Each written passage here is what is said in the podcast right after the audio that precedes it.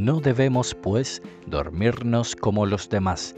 Primera de Tesalonicenses 5:6 Hay muchas maneras de incentivar el estado de alerta entre los cristianos. Permíteme recomendar uno.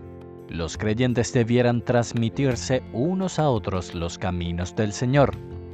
En el progreso del peregrino de John Bunyan, cristiano y esperanzado, mientras viajan hacia la ciudad celestial, se dicen uno al otro, para guardarnos pues de domirtar en este lugar, empecemos un buen discurso.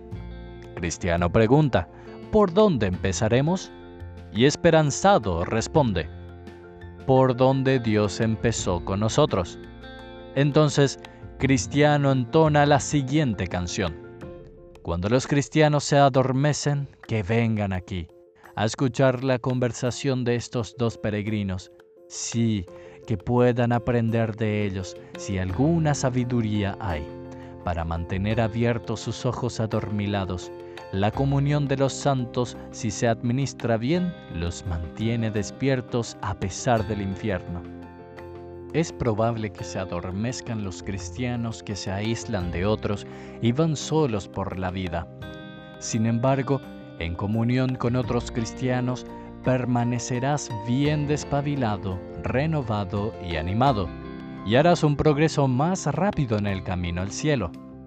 No obstante, al reunirte con otros para debatir sobre los caminos del Señor, cuida que el objeto de la discusión sea siempre el Señor Jesús que tus ojos de la fe permanezcan enfocados en Él, que tu corazón se llene de Él y que tus labios siempre hablen de lo grande que Él es. Querido amigo, si habitas cerca de la cruz, no te dormirás. Siempre procura profundizar tu conocimiento del verdadero valor del lugar a donde te diriges. Si recuerdas que tu destino es el cielo, no te dormirás en el camino y si recuerdas que el infierno está detrás de ti y que el diablo te persigue, no te entretendrás. ¿Acaso se dormiría un asesino sabiendo que su vengador le pisa los talones y que la ciudad refugio está delante? Querido cristiano, ¿deseas dormir mientras las puertas de perlas del cielo están abiertas ante ti? mientras el cántico celestial aguarde que te sumes con tu voz y mientras una corona de oro espera que la coloquen en tu cabeza? No. En cambio, a través de la Santa Comunión sigue alerta y ora para que no caigas en tentación. Mateo 26:41